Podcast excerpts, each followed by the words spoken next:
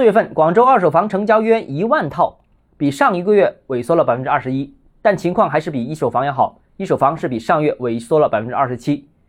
欢迎来到邓浩之家买房。广州二手房目前仍然保持在一千套的单月成交水平，说明二手房市场仍然保持不错的复苏势头。二手房市场目前仍然呈现主城成交明显比外围区域活跃的这样一个特征，主要原因是市场仍以刚需购房为主，配套完善的主城区是购房者的首选，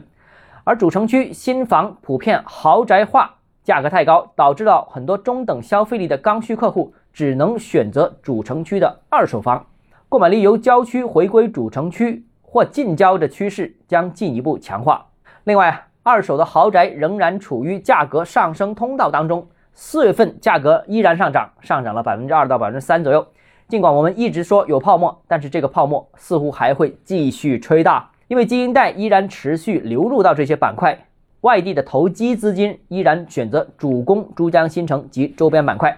但我们依然强调，现在入场的投资者。不可能吃到肉，甚至不可能全身而退，因为有限售两年的政策约束。预计广州二手房市场在五月份成交量会出现逐步走低的趋势，因为我们已经看到四月份开始，新房各大楼盘已经开始加大推新的力度。我们也预计，随着三四月份市场降温，房企会在五六月份可能会拿出更多的特价单位、更多的优惠，以价格吸引市场的关注。